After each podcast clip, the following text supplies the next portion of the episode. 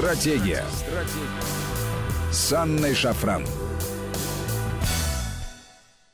Здравствуйте, друзья, это Вести ФМ, с вами Анна Шафран, и с нами на удаленной связи из Берлина публицист, доктор Александр Сосновский, главный редактор издания World Economy. Александр, здравствуйте. Добрый вечер, рад слышать вас, Анна. Ну что ж, Александр, в интересные времена живем. Пандемия многое меняет и в подходах к решению проблемы, в раскладе сил по всему миру. Мы тут накануне с коллегой Алексеем Мухиным обсуждали парад суверенитетов, который начался в США. Те же самые США демарш очередной совершили накануне, отказавшись финансировать ВОЗ, Всемирную организацию здравоохранения. Все ищут виноватых они. А, в ответ на это Меркель выступила в ходе видеоконференции лидеров Большой Семерки, которая была посвящена пандемии, подчеркнула приверженность страны поддержки Всемирной организации здравоохранения. Короче говоря, тектонические сдвиги начались э, в самых разных отношениях. Ну и в частности, интересен вопрос безопасности. Почему? Потому что очень интересную информацию я сегодня увидела у вас, Александр, в телеграм-канале. Кстати говоря, подписывайтесь на канал Александра, друзья. Он называется «Доктор доктор Сосновский. По-русски можно зайти и подписаться, доктор Сосновский. А, так вот, Россия предложила Евросоюзу помощь и участие в европейском оборонительном проекте. Россия готова участвовать в киберпроектах, оказывать помощь в логистике и поддержке действий Европы в третьих странах. А, вы сказали, что издание немецкое Welt опубликовала эту статью. К сожалению, широкого отражения эта тема не получила в отечественной прессе. Именно поэтому вдвойне интересно обсудить, что же говорят немецкие эксперты и что происходит здесь по этой части. Просветите нас, пожалуйста, Александр. Да, с большим удовольствием, тем более, что эта тема, конечно, волнует всех, в том числе экспертов по безопасности в Германии. Э, сегодня утром появилась эта информация на немецком сайте НТФАО, это такая медиакомпания информационная, они дали ссылку на то, что э, посол э, России в Евросоюзе Владимир Чижов в интервью газете «Вельт» сказал, что Россия предлагает свое участие и помощь в различных оборонительных программах системы ПЕСКО.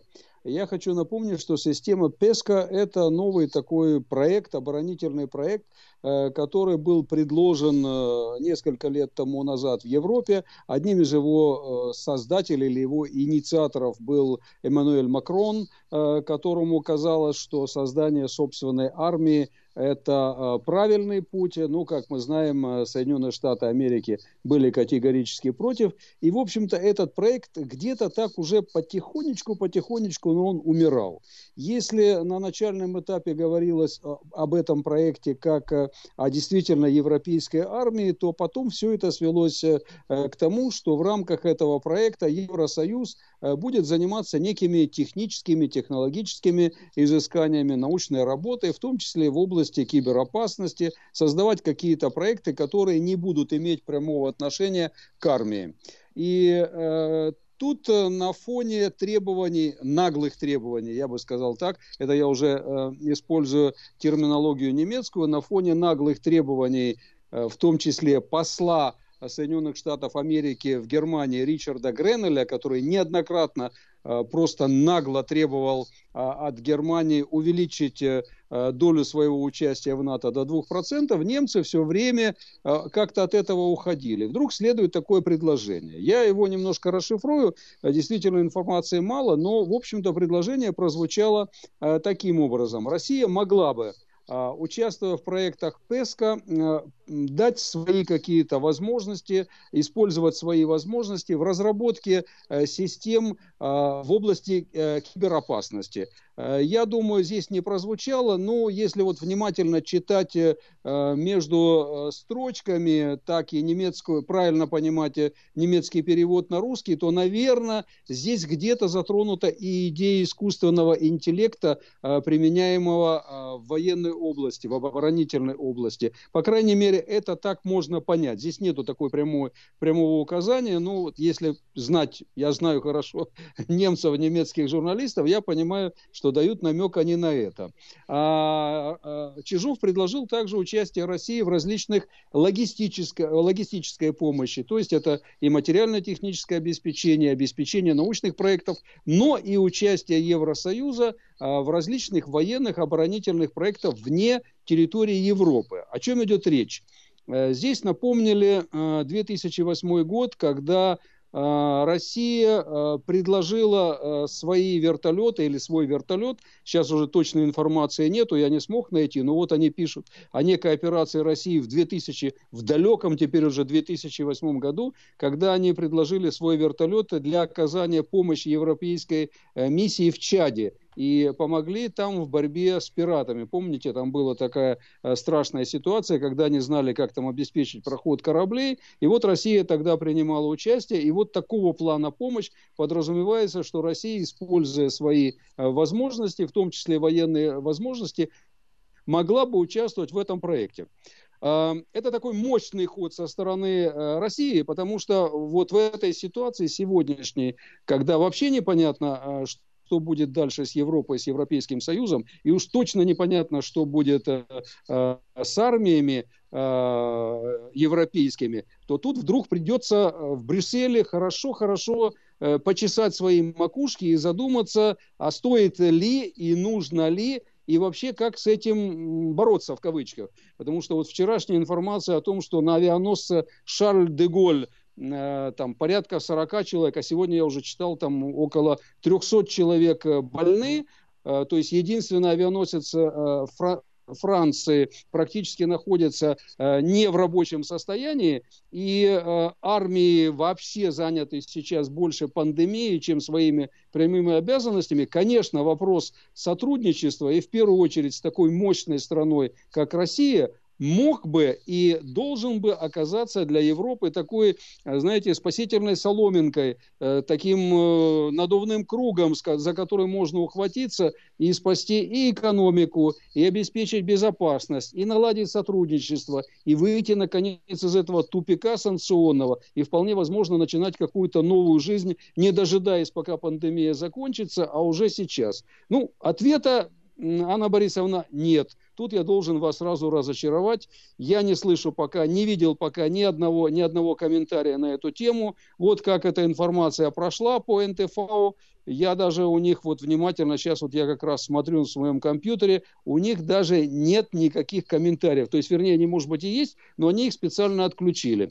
Потому что, по моему глубокому убеждению, Европа на это предложение не пойдет. Давайте будем реалистами. Ну, смотрите, есть сложившаяся конъюнктура, которая говорит о том, что существует НАТО, обеспечивающая европейскую безопасность. А, этой истории уже довольно много лет, и ситуация действительно сложилась. С одной стороны. С другой стороны, мы видим, что последние годы отношения Европы и Штатов а, дают трещины, причем одну за другой. И этих трещин уже не одна и не две, а гораздо и гораздо больше. И если так э, трезво поразмыслить, то получается со всех сторон ну, как бы и хорошо, и правильно, и целесообразно, и эффективно усилить сотрудничество с ближайшим соседом, тот, который находится на твоем собственном континенте, учитывая тот факт, что у соседа-то нет э, никаких э, экспансионистских настроений, ну, если посмотреть правде в глаза. И это действительно э, дало бы много очков обеим сторонам. Вот нам вроде бы кажется, что все это довольно очевидно. А как в европейском истеблишменте? Есть ли э, альтернативный взгляд на вопрос безопасности, тот, о котором я говорю, или эти настроения ну, существуют не в истеблишменте, а в оппозиции, скажем? Вот как обстоят дела здесь? А, я сейчас вам буду рассказывать какие-то вещи, которые, в общем-то, в немецком информационном пространстве э, не очень распространены. И, может быть, даже они специально заглушаются, потому что они не очень будут нравиться э, действующей информационной власти, которая хотела бы все видеть по-своему. Э, давайте мы разделим вопрос, который касается безопасности, на несколько небольших тем или на несколько небольших кусочков. Один кусочек – это то, что думают о, о безопасности, и в том числе о европейской безопасности политики.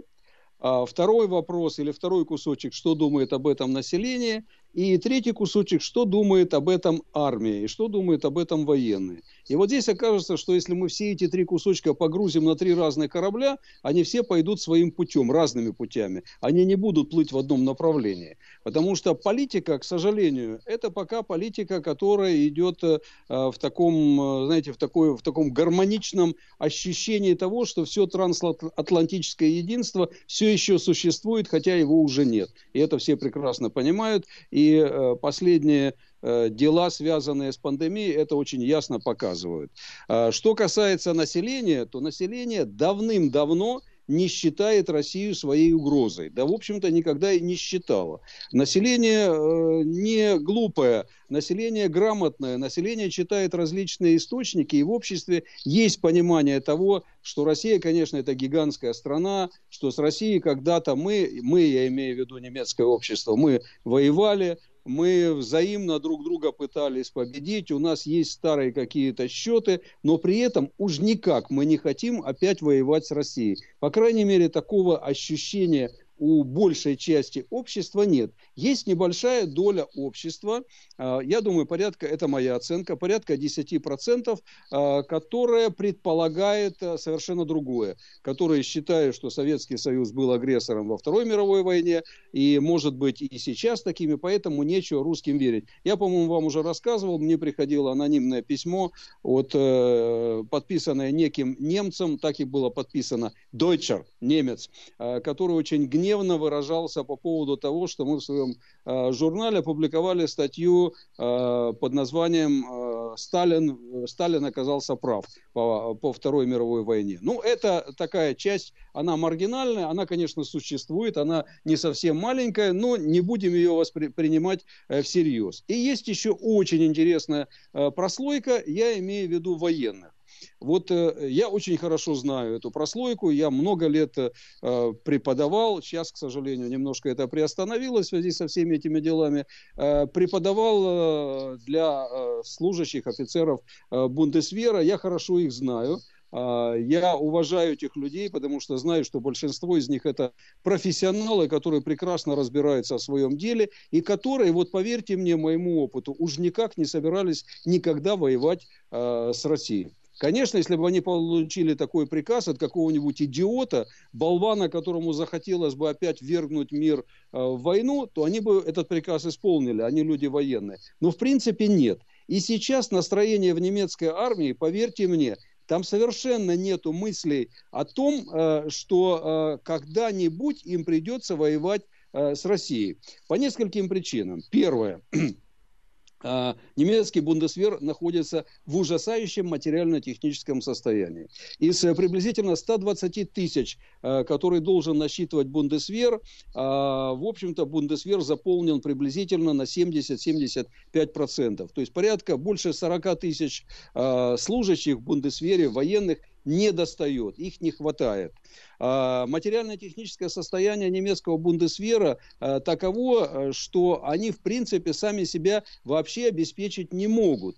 А, когда-то, э, полтора или два года тому назад, я присутствовал на форуме, на котором участвовал несколько высокопоставленных генералов из Бундесвера, которые с горечью говорили, что вот нас всех готовят к войне, вот мы должны вот выдвигаться, допустим, в Польшу. Они говорят, один из них выступая, сказал, вот знаете, вот если нам придется перевозить нашу танковую дивизию через Одер в направлении Польши, то нам потребуется приблизительно 4 месяца, чтобы это сделать, потому что у нас не осталось ни одного, ни одного э, понтонного подразделения, способного навести э, какой-то мост, по которому могли бы переправиться наши леопарды. Все это было э, за годы такого эфемерного существования НАТО, все это было разрушено. Я не знаю, было это сделано специально или нет, но НАТО, как самосто... Бундесвер, как самостоятельная единица, практически потерял всю свою мощь. У них отсутствует целый ряд родов родов войск.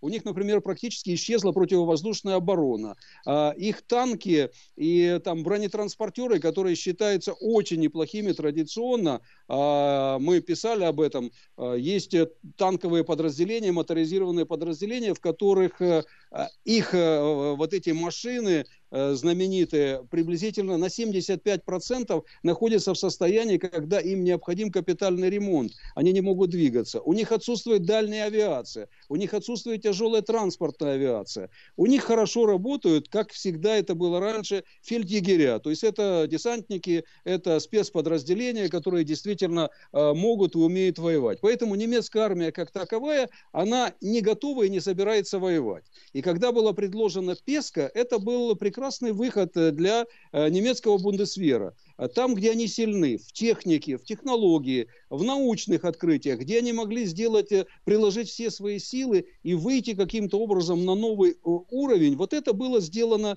предложение, в котором немцы охотно бы поучаствовали. Но благодаря давлению Соединенных Штатов Америки, благодаря тому, что они постоянно давили, давайте, давайте, давайте свои 2%, эта идея Песка – умерла. Ее практически нет. То есть я не вижу никаких конкретных шагов по ее восстановлению. Сейчас в условиях пандемии это вообще маловероятно, но подобное предложение, которое сделал Чижов, может всю эту идею оживить. Вот мне кажется, э, если э, программу «Стратегия» слушают представители Бундесвера, они должны внимательно это выслушать и согласиться на предложение Чижова, потому что это шикарный выход для немцев – возобновить, вернее, оживить свою армию, наладить вновь взаимоотношения э, с Россией и выйти из-под крылышка Соединенных Штатов Америки, которые уже никакой защиты предложить не могут толком. Ну, конечно, кроме их боеголовок, которые находятся в Германии на базе Бюхеле. Там порядка 200 боеголовок, как когда-то Кедми говорил, он знает точно,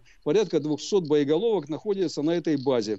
А, но, кстати, базу обслуживают немцы. И если, не дай бог, что придется, то эти боеголовки должны будут нести немецкие самолеты «Торнадо», которые, насколько я знаю, на 80% не способны летать в ночных условиях. Так что если им придется носить боеголовки атомные, то могут вылетать они только с рассветом и до заката. Иначе они летать не смогут. Вот такая ситуация в немецкой армии, Анна Борисовна.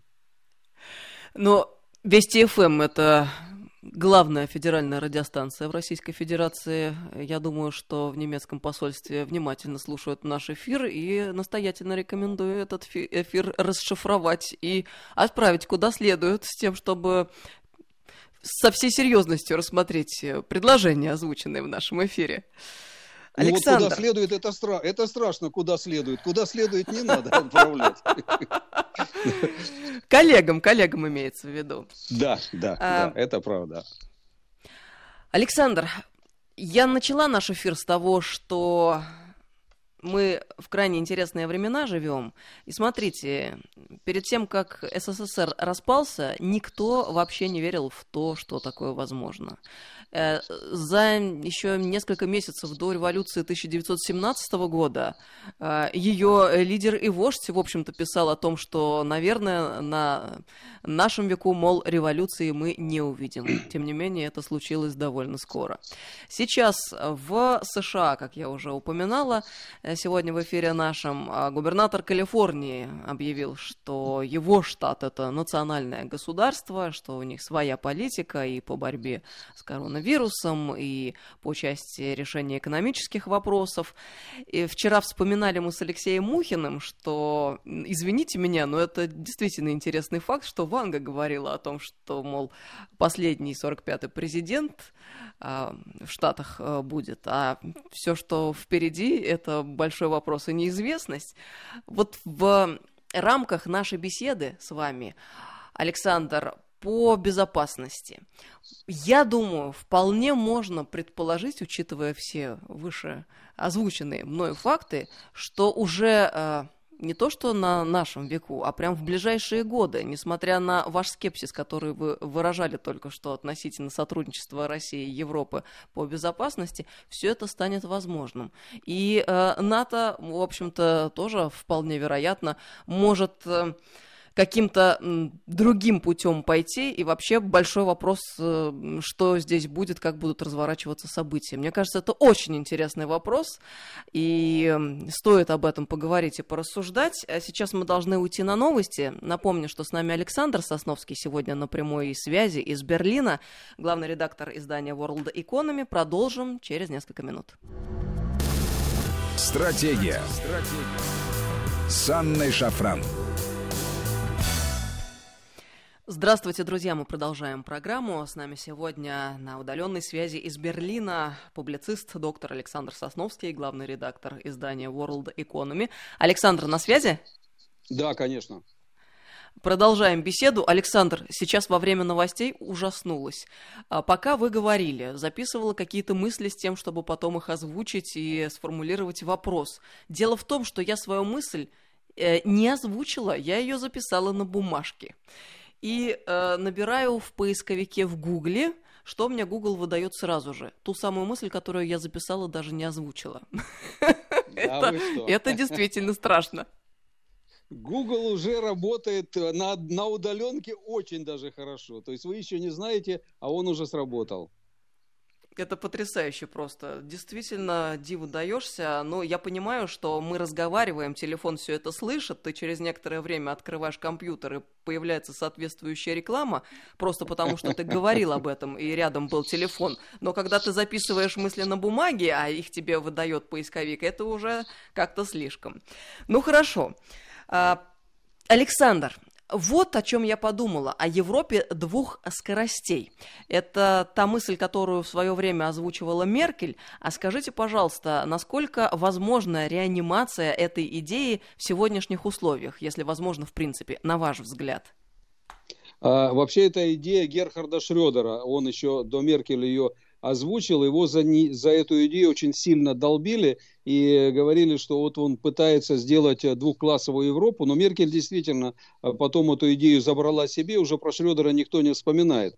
А ценность этой идеи именно в том, что предложил ее социал-демократ, а пытаются ее сейчас реанимировать э, христианские демократы. То есть это те партии, которые сейчас находятся у власти. Это значит, что у них не будет, во-первых, расхождения по этому вопросу. Это очень важно. Второе, тут даже не нужно думать и не нужно гадать, возможно это или реально, реально это уже существует, это уже есть. Есть Европа даже не двух скоростей, а многоскоростная Европа. Во-первых, э, э, удалилась, самоудалилась Великобритания, я уже не знаю, к радости или горю. Мне кажется, что все-таки к радости, потому что Великобритания все-таки таким было смущающим фактором, который э, не давал возможности ни Франции, не Германии чувствовать себя полноценными хозяевами в этой лодке. Сейчас ситуация изменилась. Ситуация изменилась, существует однозначно э, Европа э, большей скорости, которую, наверное, однозначно можно отнести Германию и Францию. В меньшей мере, конечно, те страны, которые сейчас больше всего пострадали от пандемии, я имею в виду Испанию, Италию, ну, может быть, допустим, Португалию, центральноевропейские страны э, по типу Нидерландов, э, Бельгии, Дании с трудом можно отнести к Европе высокой скорости. Скорее, это такая нейтраль, нейтралка, если использовать терминологию из автомобильной индустрии. Но у нас есть еще две очень интересные скорости, которые скоростные такие факторы, которые очень хорошо работают и однозначно набирают скорость. Я имею в виду центральную центральноевропейские страны, как я предполагаю, во главе с Австрией, которая готова на себя взять эту роль и берет, берет ее. А, у них э, молодой, энергичный, грамотный, интеллигентный канцлер, э, которого не очень как бы любят в своей собственной стране, но тем не менее ему удается пока держать э, вот такую марку, он держит ровно спину, на него ориентируется,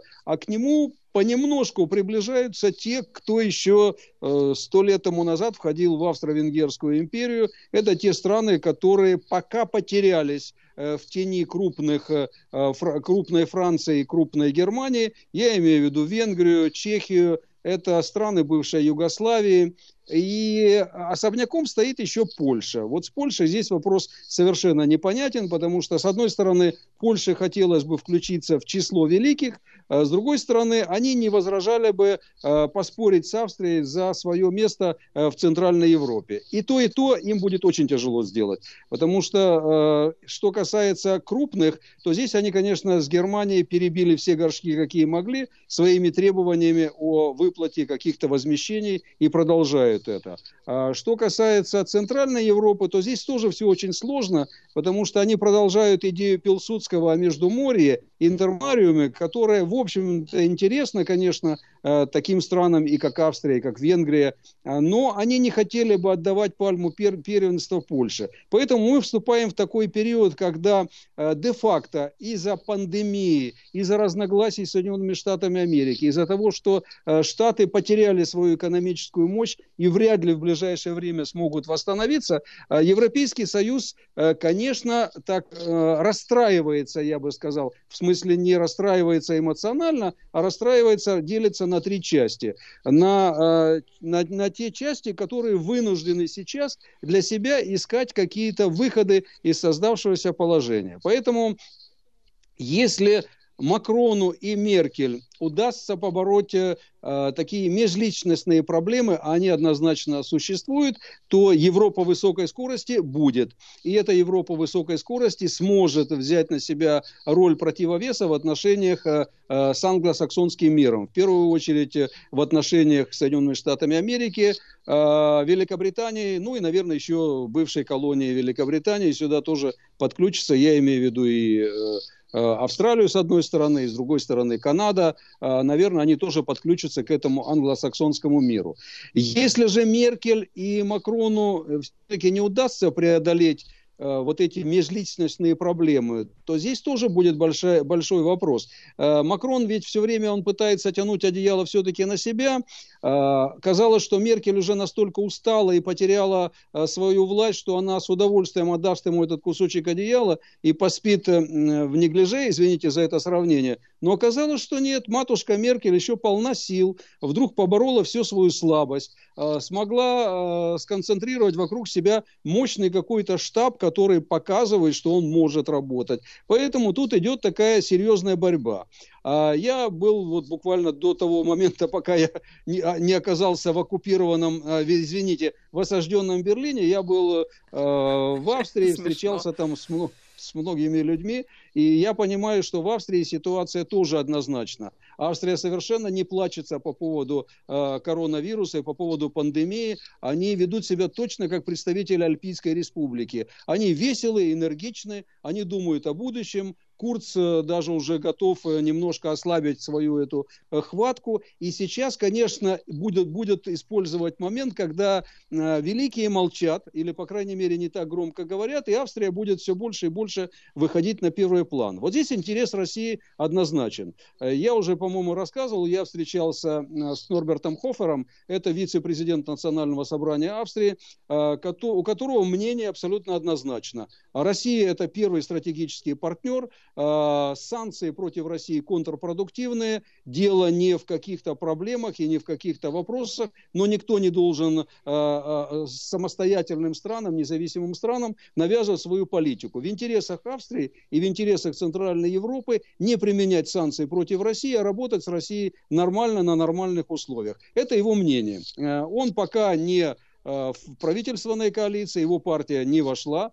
Но сегодняшняя ситуация, знаете, вот как вы правильно сказали, вчера революции не было, а завтра она будет. И кто завтра окажется у власти, мы тоже не знаем. Но я здесь не могу, а, Анна, с вами согласиться в том, что мы живем в прекрасную эпоху, когда мы утром просыпаемся и не понимаем, что произойдет вечером. А вечером Я сказал не прекрасную, просыпаем... а ин- интересную и увлекательную. Это все-таки разные вещи, Александр. Ну, я немножко интерпретировал по-своему. Я люблю перемены. Вообще-то я люблю стабильность, но я с удовольствием живу в эпоху перемен, мне это не мешает, мне даже это нравится, это создает некий такой определенный моральный стимул для того, чтобы двигаться куда-то вперед. Может оказаться так, что э, все произойдет намного быстрее, чем мы думаем. Э, понимаете, если внимательно оценивать э, экономические прогнозы, которые касаются Соединенных Штатов Америки, то, ну, я не сторонник заговора, но предположить, что может рухнуть экономика Соединенных Штатов Америки, можно.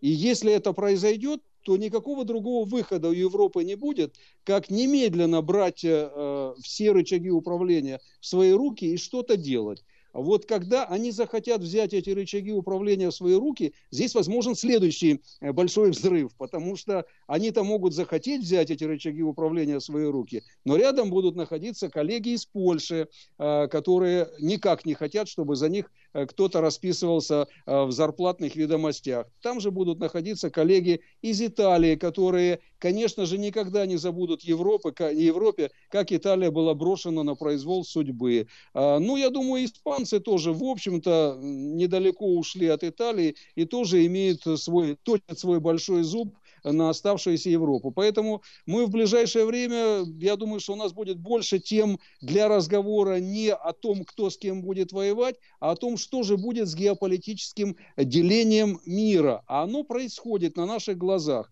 Пока оно происходит виртуально в плане отхож... А, отхода от них от других, но я думаю, вопрос деления и по валютной э, схеме, и по геополитической схеме, и по схеме интересов, это то, что нас ждет в самое ближайшее время, вероятно, еще до конца этого года. Александр, ну, коль уж речь об этом зашла, э, мне бы очень хотелось построить эту картину будущего, потому что ведь мы знаем, э, мысль формирует э, наше бытие и повседневность, и если хотите мыслеформы, это сильная вещь. А давайте пофантазируем и представим, а каким он должен быть, этот мир, в котором мы хотим жить. Ну, если говорить о Европе и о России. И, ну, о Европе прежде всего. Вы сейчас из Берлина вещаете. Вот, коль уж это возможно, большие трансформации, такие тектонические сдвиги. А, ну да, мир был создан словом, это однозначно, конечно, поэтому у меня тут никаких сомнений по этому поводу нет. Вы его только на бумажке записали, а уже это слово Google у вас э, в интернет запустил, вы даже об этом не знали, а уже ваше слово действует, Анна Борисовна. Так что будьте осторожны со словами. Да-да. Это, это серьезная штука. Ну давайте немножко пофантазируем. А, мне кажется, что ситуация будет выглядеть следующим образом. А, Европейский Союз в ближайшие 2-3 года потерпит не крушение, но серьезную трансформацию. Из Европейского Союза выйдут несколько стран, э, которые захотят вести э, свою жизнь или жить в дальнейшем отдельно. К числу таких стран я отношу в первую очередь Италию. Я не исключаю, что такие страны, как Испания, Португалия, могут заключить свой союз и э, предложить некий такой гольфстримовский союз, э, к которому, может быть, они будут пытаться подключить еще или к ним может подключиться Великобритания. По всей вероятности, будет создан э, союз э, центральных, центральной Европы, Средней Европы с центром в Австрии, в Венгрии. Я предполагаю, что этот союз включит в себя порядка 10 стран. А, такие работы велись уже и до пандемии. Я был сам на а, подобной конференции два года тому назад, когда это вообще казалось просто утопией. Но тогда говорили о том, что такой союз необходимо создавать. И этот союз – это Австрия, это Венгрия, это Чехия, это Словения, Словакия, по всей вероятности, Польша в определенной мере, Хорватия. А, это те страны, Албания, наверное, тоже сюда а, может а, подойти вот под, под этот союз. И таким образом будут созданы такие узлы экономические, которые будут формировать не только свою экономическую, но и политическую повестку дня. Политическая повестка дня всех стран – однозначно будет делиться на два главных таких кластера. Один – это атлантические, трансатлантические отношения, и второй кластер – это европейско-азиатские отношения. Ну, здесь э, будем обижаться, не будем, но, конечно же, э, они все-таки Россию относят больше к азиатскому кластеру и будут так, вероятно, относить. Но здесь будут две страны, без которых сейчас ни один кластер не обойдется. Это Китай и Россия. Это произойдет однозначно.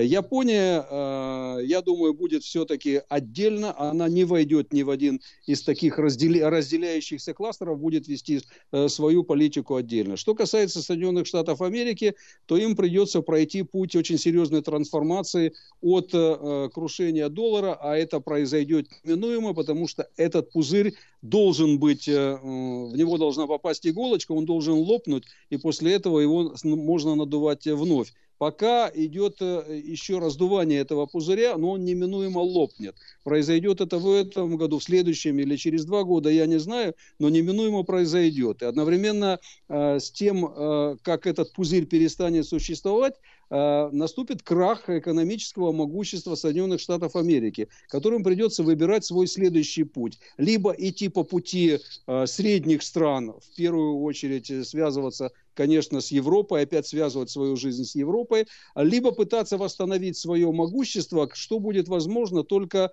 а, через войны локальные или крупные, в которых Соединенные Штаты, несмотря на а, то, что этот пузырь лопнет, все-таки будут сохранять силу благодаря своей пока еще оборонной, большой оборонной мощи. Вот так приблизительно будет развиваться. Ну, что касается коронавируса, а, в следующем году мы про него частично забудем, появятся новые проблемы, с которыми придется работа, э, работать. Но мы к этому времени научимся жить в этих условиях, э, найдем для себя какие-то выгоды, перестанем бояться. И, в общем-то, это прекрасный шанс для всех нас начать жизнь заново. Кто-то начнет, кто-то не начнет. Но тут уж, извините, не буду выступать в роли психиатра. Тут как каждый будет строить для себя. И политики, и нормальные люди, я имею в виду нормальные люди, мы все нормальные люди, ну, не политики, и экономисты. Э, кто-то потеряет. Я думаю, что те, кто сосет из этого пузыря, потеряют. Ну и слава богу, я не очень буду переживать. Александр, ну, коль уж у нас зашел разговор о насущном, э, о пандемии, и вы сделали прогноз э, свой относительно того, когда все это успокоится, в следующем году, говорите, у нас что-то новенькое появится. Вот я думаю, что всех интересует, когда же мы более-менее выйдем из всей этой ситуации. Ну, понятно, что есть какие-то конкретные сроки, обозначенные, в частности, в Москве по выходу из э, самоизоляции, но э, ясно, что э, такой уровень остановки во всем мире, он э, даст о себе знать, и выйти быстро из этой ситуации никак не получится. Тут уже говорят о том, что можно забыть про летние отпуска, э, некоторые говорят о том, что до осени как-то мы будем влачить свое жалкое существование без возможности, как мы привыкли, развлекаться, ходить в театры, музеи, на выставки и так далее и тому подобное. Как вы считаете, когда мы полноценно полноценно, как следует вернемся к той самой своей привычной жизни, которую мы совсем не ценили, когда она у нас была, и по которой мы так начали скучать сегодня и сейчас, когда ее лишились. А вы хотите, чтобы я ответил правдиво или честно? правдиво или честно, по-моему, это одно и то же. И правдиво, и это честно. вам так кажется. С точки зрения психиатра это две разные вещи. Я могу вам рассказать тогда. правдиво, я, я могу вам рассказать правдиво, утаивая какие-то вещи, это будет нечестно, но правдиво. И могу сказать вам честно, но э, при этом немножко сбрехнуть, и это будет честно, но неправдиво. Это одно, одно с другим не очень вяжется. Давайте я попробую Это очень это сложный выбор. Давайте. Он и для меня очень сложен. В общем-то, я всегда говорю, что, в общем-то, я нормальный, порядочный человек. Э, Все нормально, единственное, только приврать люблю. Вот это вот самое основное. Сейчас а, э, попробую. Смотрите, если правильно оценивать ситуацию, то, ну, честно буду говорить и правдиво, я думаю, что про летние отпуска придется забыть. Не получится с летними отпусками. А, я имею в виду с поездками. Во-первых, Европа практически будет, я думаю, до конца сентября закрыта. А, Шанген не откроют. А, представить себе, что будет открыт Шанген, я просто не могу. Внутри Европы передвижение э, частями будет разрешено. А, скорее всего, будет разрешено частями, но тоже в определенных направлениях, не для всех стран и не для всех э, э, жителей этих стран. Какая, какая-то часть категории жителей просто будет исключена. Въезд в шенгеновскую зону, я предполагаю, до конца сентября будет закрыт, поэтому о э, летних отпусках в Европе к сожалению, Анна Борисовна, уж простите, но тут ничего не получится. Что касается экономики, то никуда никто не денется, придется начинать работу. А, Германия способна, я думаю, выдержать, если правильно оценивать э, совета экспертов способна выдержать еще 2-3 недели остановки. Если дальше э, эта остановка продлится дальше, то Германия начнет терпеть э, убытки и потери такого уровня, которые будут страшнее, чем результаты от пандемии. То есть люди просто будут умирать не от вируса, а будут умирать от того, что система здравоохранения просто рухнет и система обеспечения. На первый план выйдут другие э, заболевания, другие проблемы, которые будут уносить больше людей, чем эта пандемия. Поэтому производства начнут работать. Скорее всего, Германия и другие страны по типу Германии пойдут по пути э, дозированного заражения. Об этом тоже говорят. Это значит, Э, что Германия сознательно пойдет на то, что для определенных частей населения будут сняты ограничения с тем, чтобы допустить их дозированное заражение при условии, что сегодняшняя система здравоохранения сможет обеспечить каждого, кто нуждается в интенсивной терапии. Сейчас у Германии Минута такие возможности есть.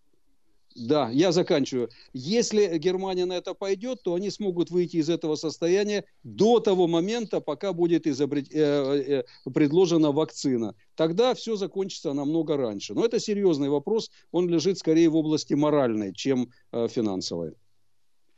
Александр, спасибо вам большое за подробный расклад. А потому что что ведь самое неприятное? Это неизвестность. А когда мы знакомы с объективной картиной мира, по крайней мере, хоть что-то можно планировать и с более-менее уверенностью какой-то смотреть в будущее. Спасибо вам большое за эту беседу. До новых встреч. Мы с вами прощаемся в эфире. Александр Сосновский, публицист и главный редактор издания World Economy, был с нами на удаленной связи из Берлина. Александр, прощаемся с вами. Стратегия. Стратегия. С Анной Шафран.